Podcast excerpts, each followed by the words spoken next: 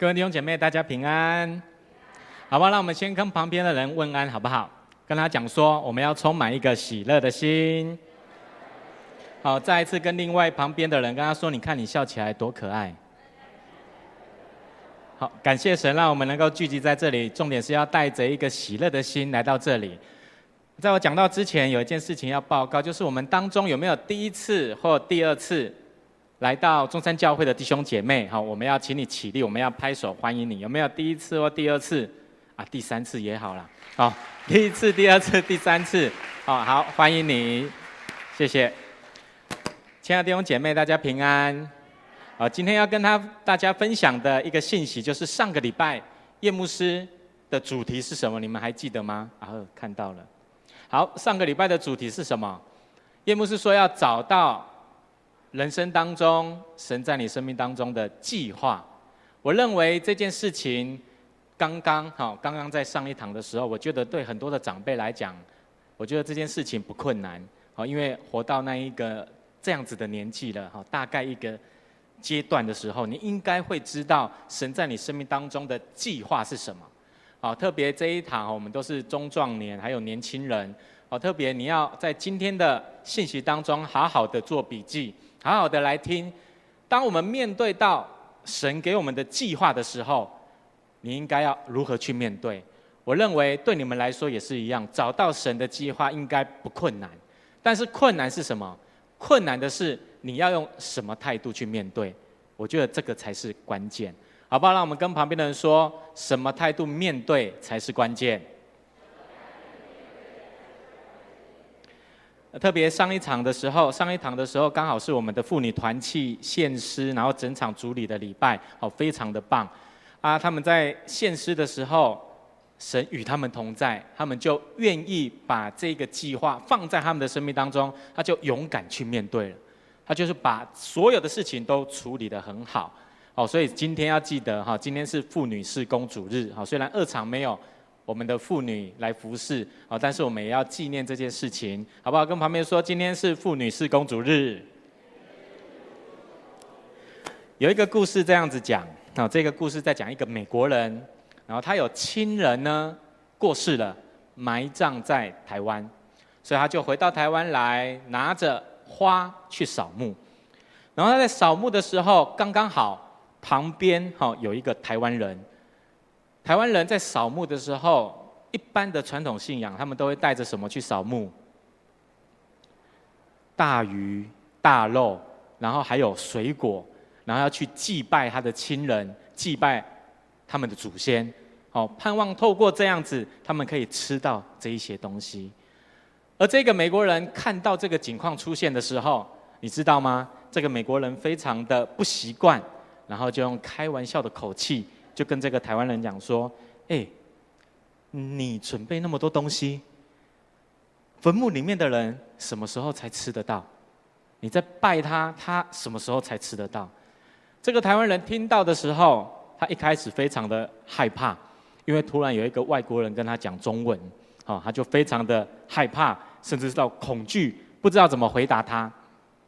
后来呢，他就想说。哦，好烦哦，一直在问我这个问题。他就想说，他赶快拜一拜，赶快东西整理好，就赶快回家，离开那个地方就好了。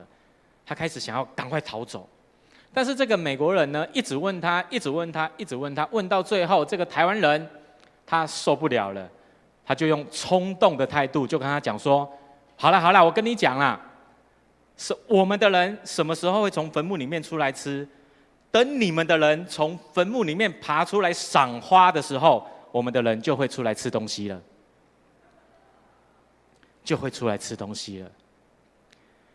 亲爱的弟兄姐妹，这个故事你可以发现，美国人跟台湾人他们的想法一样吗？不一样。价值观一样吗？不一样，一定是不一样的。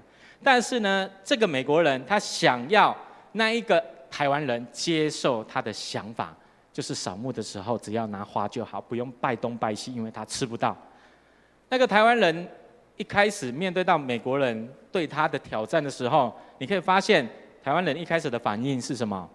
我刚刚有讲，害怕，再来的反应是什么？他想要拜一拜，就赶快回家逃避。再来，最后问到受不了了，动不了了，他就怎样冲动的回他刚刚那一句话。你会发现，这个台湾人一开始的反应是恐惧，再来逃避，最后是冲动的去回应。弟兄姐妹，我跟你说，上帝跟我们的关系常常也是这样。常常也是这样，神常常会想要把他的想法、跟计划，还有价值观放在我们的生命当中，而那一个想法、计划、价值观临到我们身上的时候，我们就会像这一个台湾人一样，恐惧，想要逃避，甚至有冲动的反应。冲动的反应，我们有的时候就像这个台湾人一样。神就像那个美国人一样，他想要跟你讲一件好的事情，他的想法，他想要把这个想法跟计划与你分享。可是，我们就好像这个台湾人一样，会有三种的反应。就连圣经里面，圣经里面多么伟大的人物也是一样，多么伟大的人物，他们都是一样。特别有一个人，如果没有他，以色列人没有办法出埃及。这个人是谁？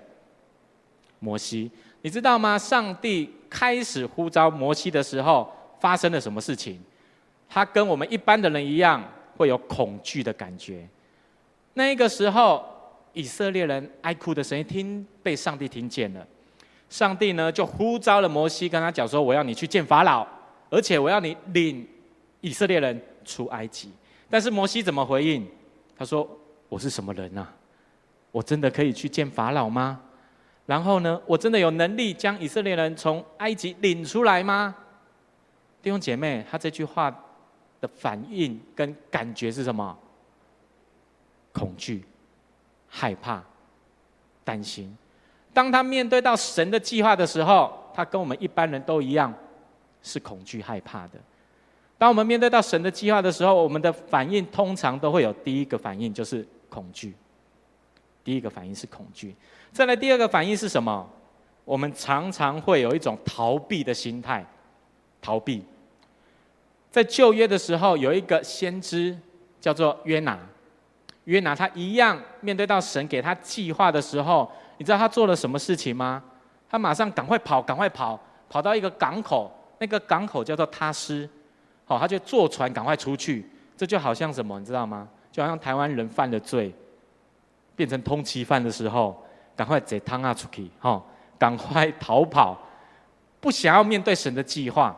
可是后来，神要他做一件事情，就是去到尼尼微城，跟里面的人宣讲悔改的信息，而且还要指出他们做错的事情。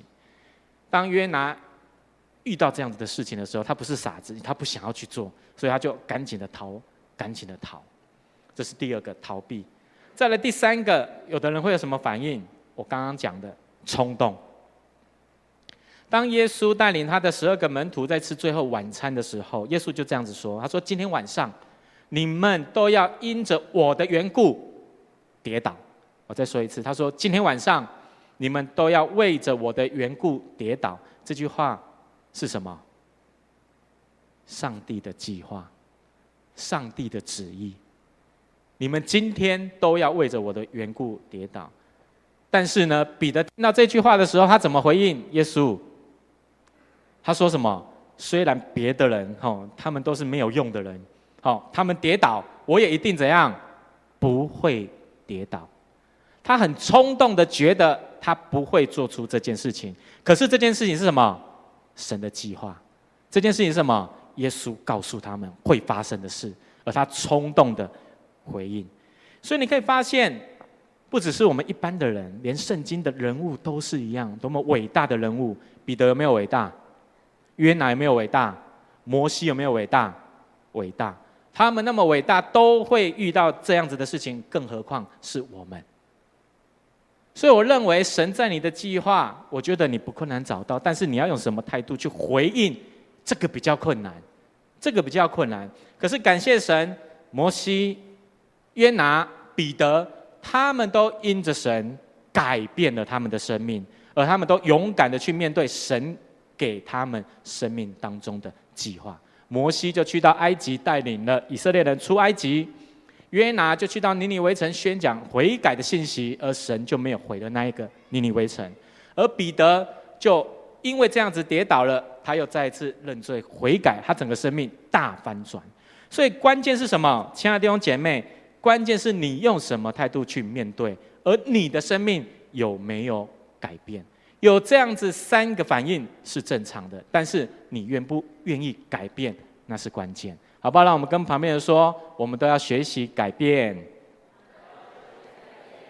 所以你可以看到，摩西、约拿、彼得呢，他们都会有这三个反应：第一个恐惧，第二个逃避，第三个冲动。但是他们都因着神的关系改变了生命，而且学习一件事情，用正确的态度去。面对神的计划，我再说一次，他们改变了自己，用正确的态度去面对神的计划，这个才是我们要学习的功课。在今天的经文里面，大卫他就非常的特别，因为他没有经历恐惧，也没有经历逃避，也没有经历冲动。当他面对到神的计划的时候，他是勇敢的去面对，而且呢，照着神的旨意去做。而当他知道神在他生命当中计划的时候，他就马上遇到了挑战，就是今天的经文里面所遇到的，大卫遇到歌利亚。我为什么说他知道神的计划？当撒母耳要找另外一个王的时候，一个新的王要设立一个新的王的时候，神就带领他到了耶西的家，结果遇到了大卫。遇到了大卫，他做什么事情？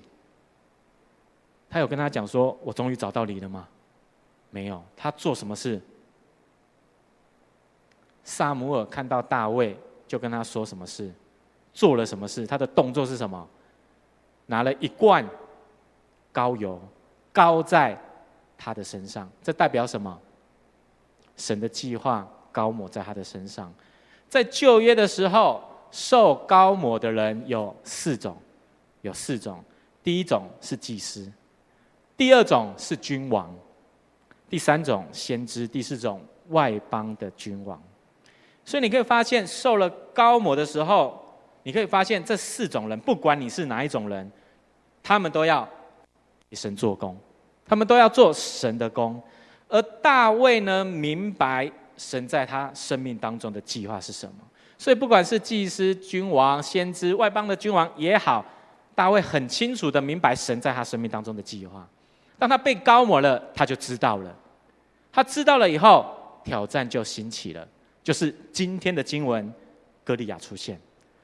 当时以色列与非利士人对战的时候，歌利亚出现了，好一个那么高、那么壮，穿了很多的装备，拿了很多的武器，以色列人怕的要死，怕的要死，甚至逃跑。刚好那个时候，好巧不巧，大卫他的父亲就交代他一件事情。叫他拿饼去到军中给他的哥哥们吃。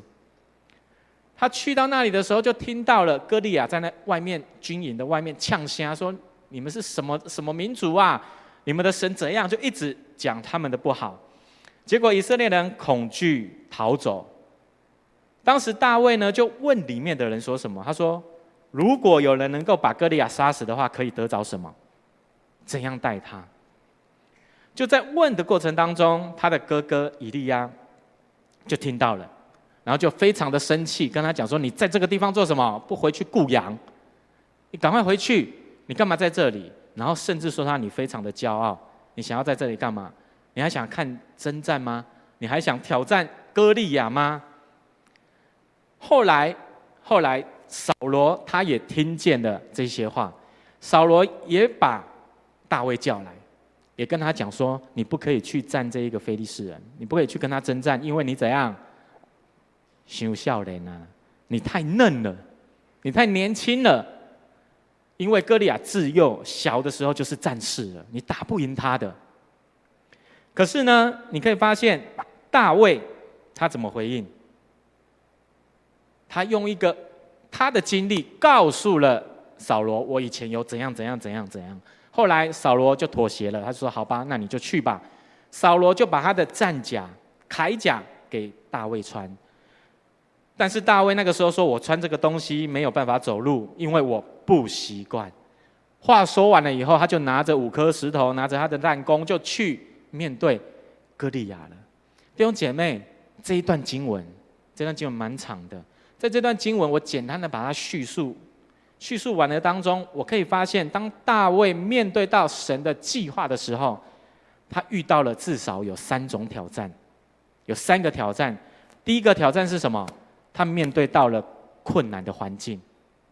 他面对到这一个困难的环境的时候，对大卫来讲，这个困难的环境就是歌利亚，就是非利士人。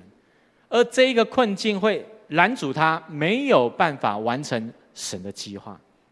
再来第二个，他会遇到的挑战是什么？他会面对到别人的藐视、看轻啊。他的哥哥藐视他，你怎么可能呢？你怎么可能完成这个事去挑战歌利亚呢？连扫罗这个王也是一样，觉得你太年轻了，没有办法。所以弟兄姐妹，你可以发现，当神给你计划的时候，第一个你会看到困难的环境。再来，你会看到你身旁的人，甚至是你的家人，会藐视你，觉得啊，你不可能啊，你不可能完成这一个计划，你不可能完成这件事情。再来第三个挑战是什么？会遇到别人的期待，你会遇到别人的期待。这个期待呢，就是扫罗的铠甲、战甲。扫罗期待大卫可以穿着，然后去征战。他把这个期待放在大卫的身上。但是弟兄姐妹，你要知道，这个期待有的时候很有可能会拖累我们去完成神的计划。你要很清楚明白神在你生命当中的计划是什么，而不是别人在你生命当中的计划是什么。所以大卫面对到神挑战的时候，会遇到这三个。同样，当我找到我生命当中神的计划的时候，你会遇到这三个挑战：第一个，困难的环境；第二个，别人的藐视；第三个，别人的期待。当大卫面对到这三项挑战的时候，你知道他是怎么面对的吗？就像 PPT 中间那边写的，他是用一个乐观的态度去面对的，正面的思想、乐观的态度去面对。他在三十二节的经文就跟所有的人讲说：“你们不用跟扫罗说，你们不用因为这个非利士人而胆怯。”他在说什么？他用乐观的态度去面对，他不因为困境而恐惧。他不因为这样子恐惧去害怕非利士人，你可以看到他是什么态度？乐观的态度，他不会觉得他去了会被打死。他是用一个乐观的态度去面对困难的环境。再来第二件事情，在二十九节的经文，当他面对到哥哥的藐视的时候，你干嘛不回去顾羊？你这个小子，赶快回去，赶快回去。大卫怎么回应？大卫说：“我只是问一下而已嘛。”大卫没有跟他吵架，大卫是用好的态度去面对。而当他遇到扫罗的藐视的时候，他说：“你太年轻了，不能去打这一个非利士人。”大卫怎么说？他说：“你放心吧，扫罗王，我之前有杀死过狮子，也有打死过熊，所以我可以。”亲爱的弟兄姐妹，这是什么反应？这是什么态度？乐观。正面的思想去面对这个挑战，所以当他面对到别人藐视的时候，他不因为别人的藐视而悲观啊，他不因为别人的藐视而逃跑啊，他是勇敢的去面对的。再来，他遇到的第三个挑战，面对到期待的时候，你知道吗？四十节的经文，当大卫脱下铠甲的时候，他不因别人的期待来拖累他，因为那个如果穿在他的身上，他走路会怎样？就好像苍蝇戴龙眼壳一样，就会很难走路，而且搞不好被拖累，他马上一剑一插就死了。所以他不因为别人的期待放在他的身上，他去没有办法去面对神给他的挑战。所以弟兄姐妹，面对到这三个挑战的时候，乐观的态度可以帮助我们，帮助我们不因为困境恐惧，帮助我们不因为藐视而悲观，帮助我们不因为期待而拖累。好吧，弟兄姐妹，让我们跟旁边人说，我们真的需要神的帮助。大卫他一直用乐观的态度去面对歌利亚，这就是他特别的地方。他没有逃跑，他没有恐惧，然后他也没有冲动的去做任何事情。所以我认为，一个知道神计划的人，他应该要学习像大卫一样，用乐观的态度去面对神的计划。我再说一次。一个知道神在他生命当中计划的人，他应该要学习像大卫一样，用乐观的态度去面对神的计划。不只是圣经这样说，不只是蔡牧师这样说，我跟你讲，心理学家也是这样说。有一个心理学家叫做 William James，他是美国心理学之父，厉害了吧？他讲的话应该很权威。你知道他讲什么？他说。我们这世代最大的发现就是，人类可以透过改变内心的态度，来改变他们的生命。意思就是说，他说态态度可以改变生命。你内心的态度可以改变你的生命。所以，如果你的态度是悲观的，自然而然你的生命就是悲观的。你的态度如果是乐观的，自然而然，你的生命就是乐观的。你用什么样的态度去面对什么样的事情，你就会透过那个态度活出怎么样的生命。所以弟兄姐妹，你想要悲观的人生还是乐观的？当然是乐观。想要乐观的，请你举手好不好？好，没有举的还在想。你想要乐观的话，你就要好好听听这个美国心理学之父所说的：内心的态度可以改变我们的生命，可以改变我们的生命。再来，还有一个人非常的出名，这个人也是很虔诚的基督徒，而且做了为世界做了很多的贡献。电灯谁发明的？爱迪生，他不只是发明电灯呢，很多东西都是他发明的，而且他也是一个科学家。爱迪生他就是一个非常典型的乐观主义者，真的非常的乐观，他看事情都学习去看好的那一面。不是说他逃避看悲观的不好的那一面，不是，而是他当面对到不好的环境、悲观的时候，他依然用好的态度去面对。不好的环境，我们可以选择用好的态度去面对。他在六十岁的时候，有一件事情发生了，他建立了一个很大的实验室，哦，可能是三个美式足球场那么的大，哦，有一个示意图，哈，他把这一个实验室叫做发明工厂。好，就好像这个图这样很大。在这个工厂里面，爱迪生跟他的员工常常会有新的发明，然后会从这里运送很多的产品去到世界各地做很多的实验。这里可以说是爱迪生一生当中最喜欢去的地方，可以说是他的生命，甚至他常常睡在实验室里面。但是呢，就在一九一四年的时候，发生了一件很严重的事情，这一个工厂突然间起火了。那个晚上烧了起来，爱迪生就逃了出去，就在工厂外面，外面也有很多的员工。当他看到他的心血的结晶，就是这一个实验室、这个工厂被烧掉的时候，他的儿子刚好在旁边。他跟他儿子怎么说？他说：“赶快叫你的妈妈来，叫你的妈妈来，因为呢，他这辈子可能看不到比这一场火灾更大的火了。”他叫他的儿子。去叫他的妈妈来，弟兄姐妹，我相信我们在座所有的人，如果遇到这样子的情形的时候，你应该会做三件事：第一个怨天，第二个怨地，第二个怨别人。到底是谁把这个火引发这个火灾的？怨天、怨地、怨别人。可是你可以发现，爱迪生完全没有，完全没有，而且他还说：“他说我今年六十七岁了，他那时候六十七岁。”他说：“要重新开始还不显老，不显老。”他说：“从失败起来的事，好，从失败中爬起来的事，我已经有很多经验了。所以后来呢，他就重新建造这个实验室，又在里面工作了几年，你知道吗？工作了十七年。”他又在里面工作了十七年，然后他曾经说：“他说我有许多的新点子，只是苦于时间不够。如果我可以活到一百岁就好了。”他这样子回应。他说：“我如果活到一百岁就好了。”弟兄姐妹，爱迪生他如果不是一个乐观的人，他永远不可能成为一个成功的发明家。如果你不是一个乐观的人，你永远不可能成为一个完成神使命计划的人。爱迪生一生的发明差不多有一千零九十三种，而且他是全世界拥有最多发明专利的人。我相信这是神在他生命当中放的计划，为这个世界贡献。可是如果他没有乐观的态度，他可以完成吗？不可能。所以我认为，如果没有乐观的态度，人不可能完成神的计划。我再说一次，我用不可能，真的不可能。因为你一次失败你就跌倒了，第二次失败你就害怕，第三次失败你逃跑，第四次失败你就情绪控管不住，就冲动了。所以，如果你没有乐观的态度，你不可能完成神的计划。神的计划需要透过我们内心乐观的态度去完成神的使命。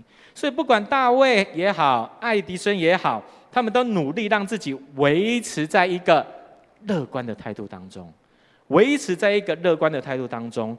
因此，他们知道乐观是帮助他们有力量的来源，乐观帮助他们有力量。所以，我们觉得要学习用一个乐观的态度去面对你现在眼前的挑战。弟兄姐妹，神对你的呼召是什么？他对你的呼召是牧师吗？还是牧师娘？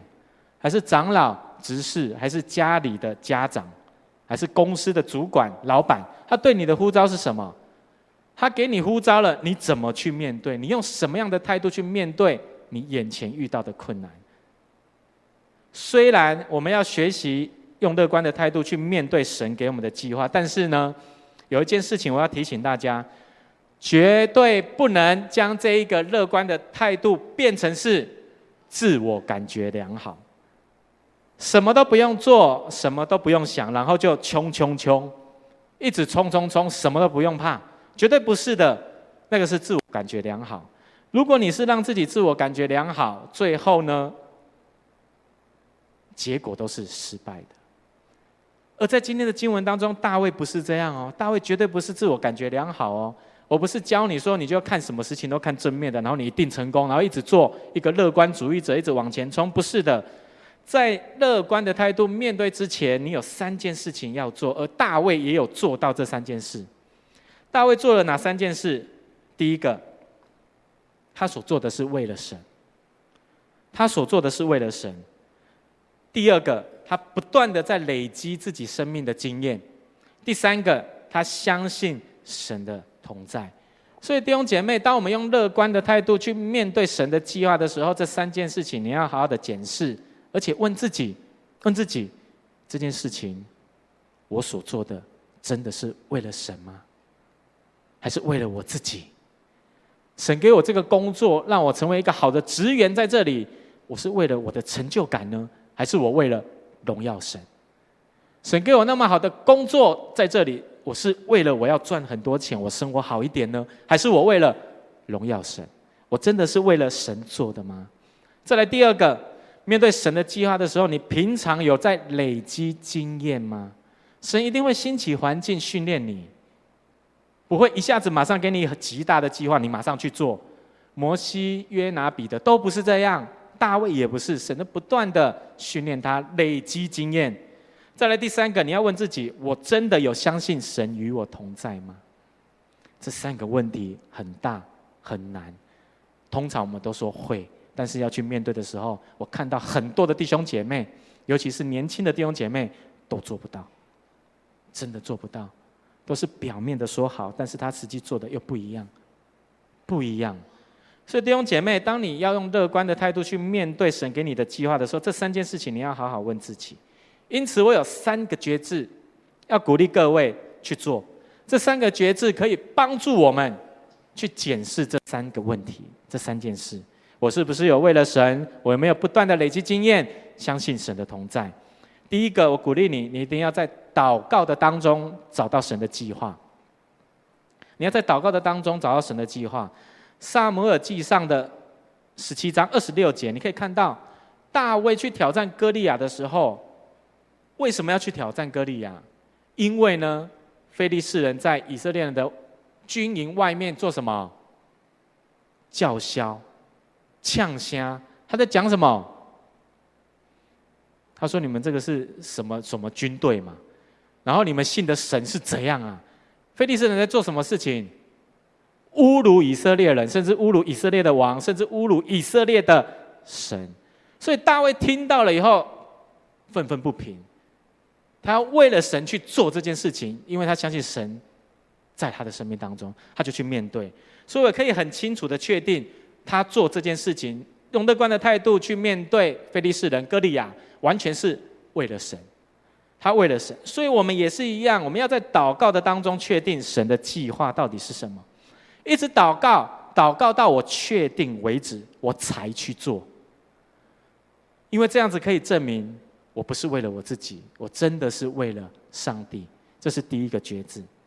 再来第二个决志，我们要学习在生活当中勇敢的去面对困难。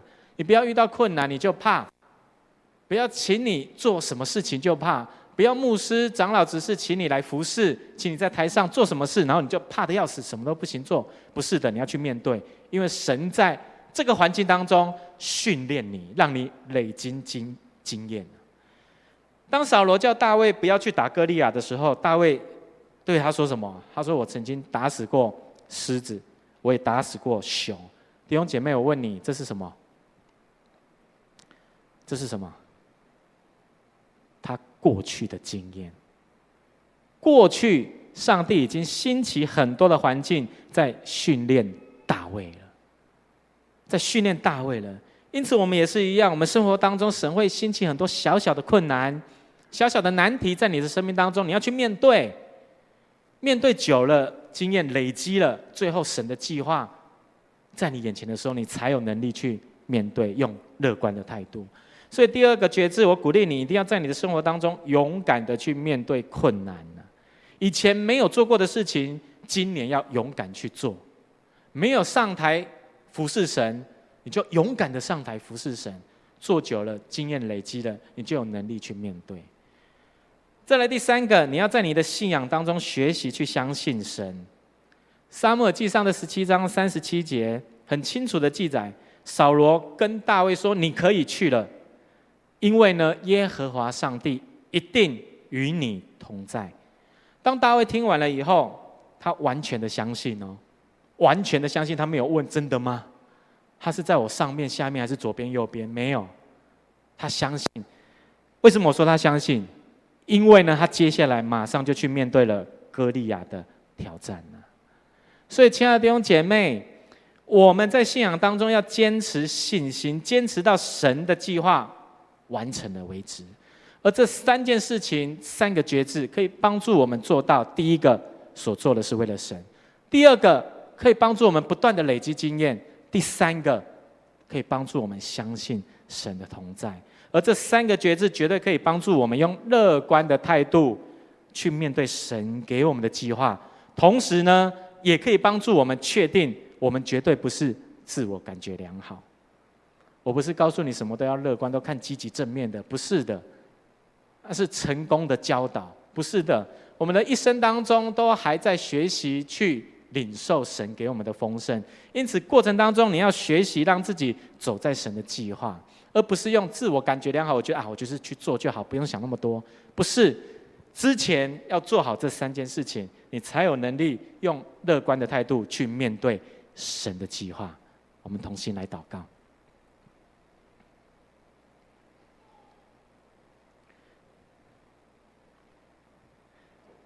父神，我们再一次从心里面感谢你，感谢你们，感谢你呼召我们来到你的面前。真的能够成为你的儿女，成为你的器皿来侍奉你。主啊，求你帮助我们，让我们能够学习找到找到你在我们生命当中的计划到底是什么。当我们找到了以后，主啊，让我们真的能够用正确的态度去面对，让我们真的用一个积极正面思想的生命去面对主你给我们的挑战。愿你挪去我们生命当中那一切的恐惧，帮助我们在面对到你给我们的任务、挑战、计划的时候，主啊，让我们能够不逃避，勇敢的去面对，也让我们不用冲动的态度去面对。主啊，让我们真的能够在你的话语的当中，不断的建立我们属灵的生命，让我们学习像大卫一样，用一个乐观的态度去面对主啊，你给我们的计划。让我们知道你必定与我们同在，让我们学习在我们的生活当中勇敢的去面对挑战，因为主啊，天塌下来，有你为我们承担，因为你要我们去做这些事情。所以，让我们在祷告的当中找到主你在我们生命当中的计划，好，让我们真的能够向着那一个你为我们设立的标杆来直跑，能够来荣耀你的名。愿你垂听我们的祷告，保守每下的时间，我们在你的面前同心合一的祷告，是奉靠耶稣基督得胜的名，阿门。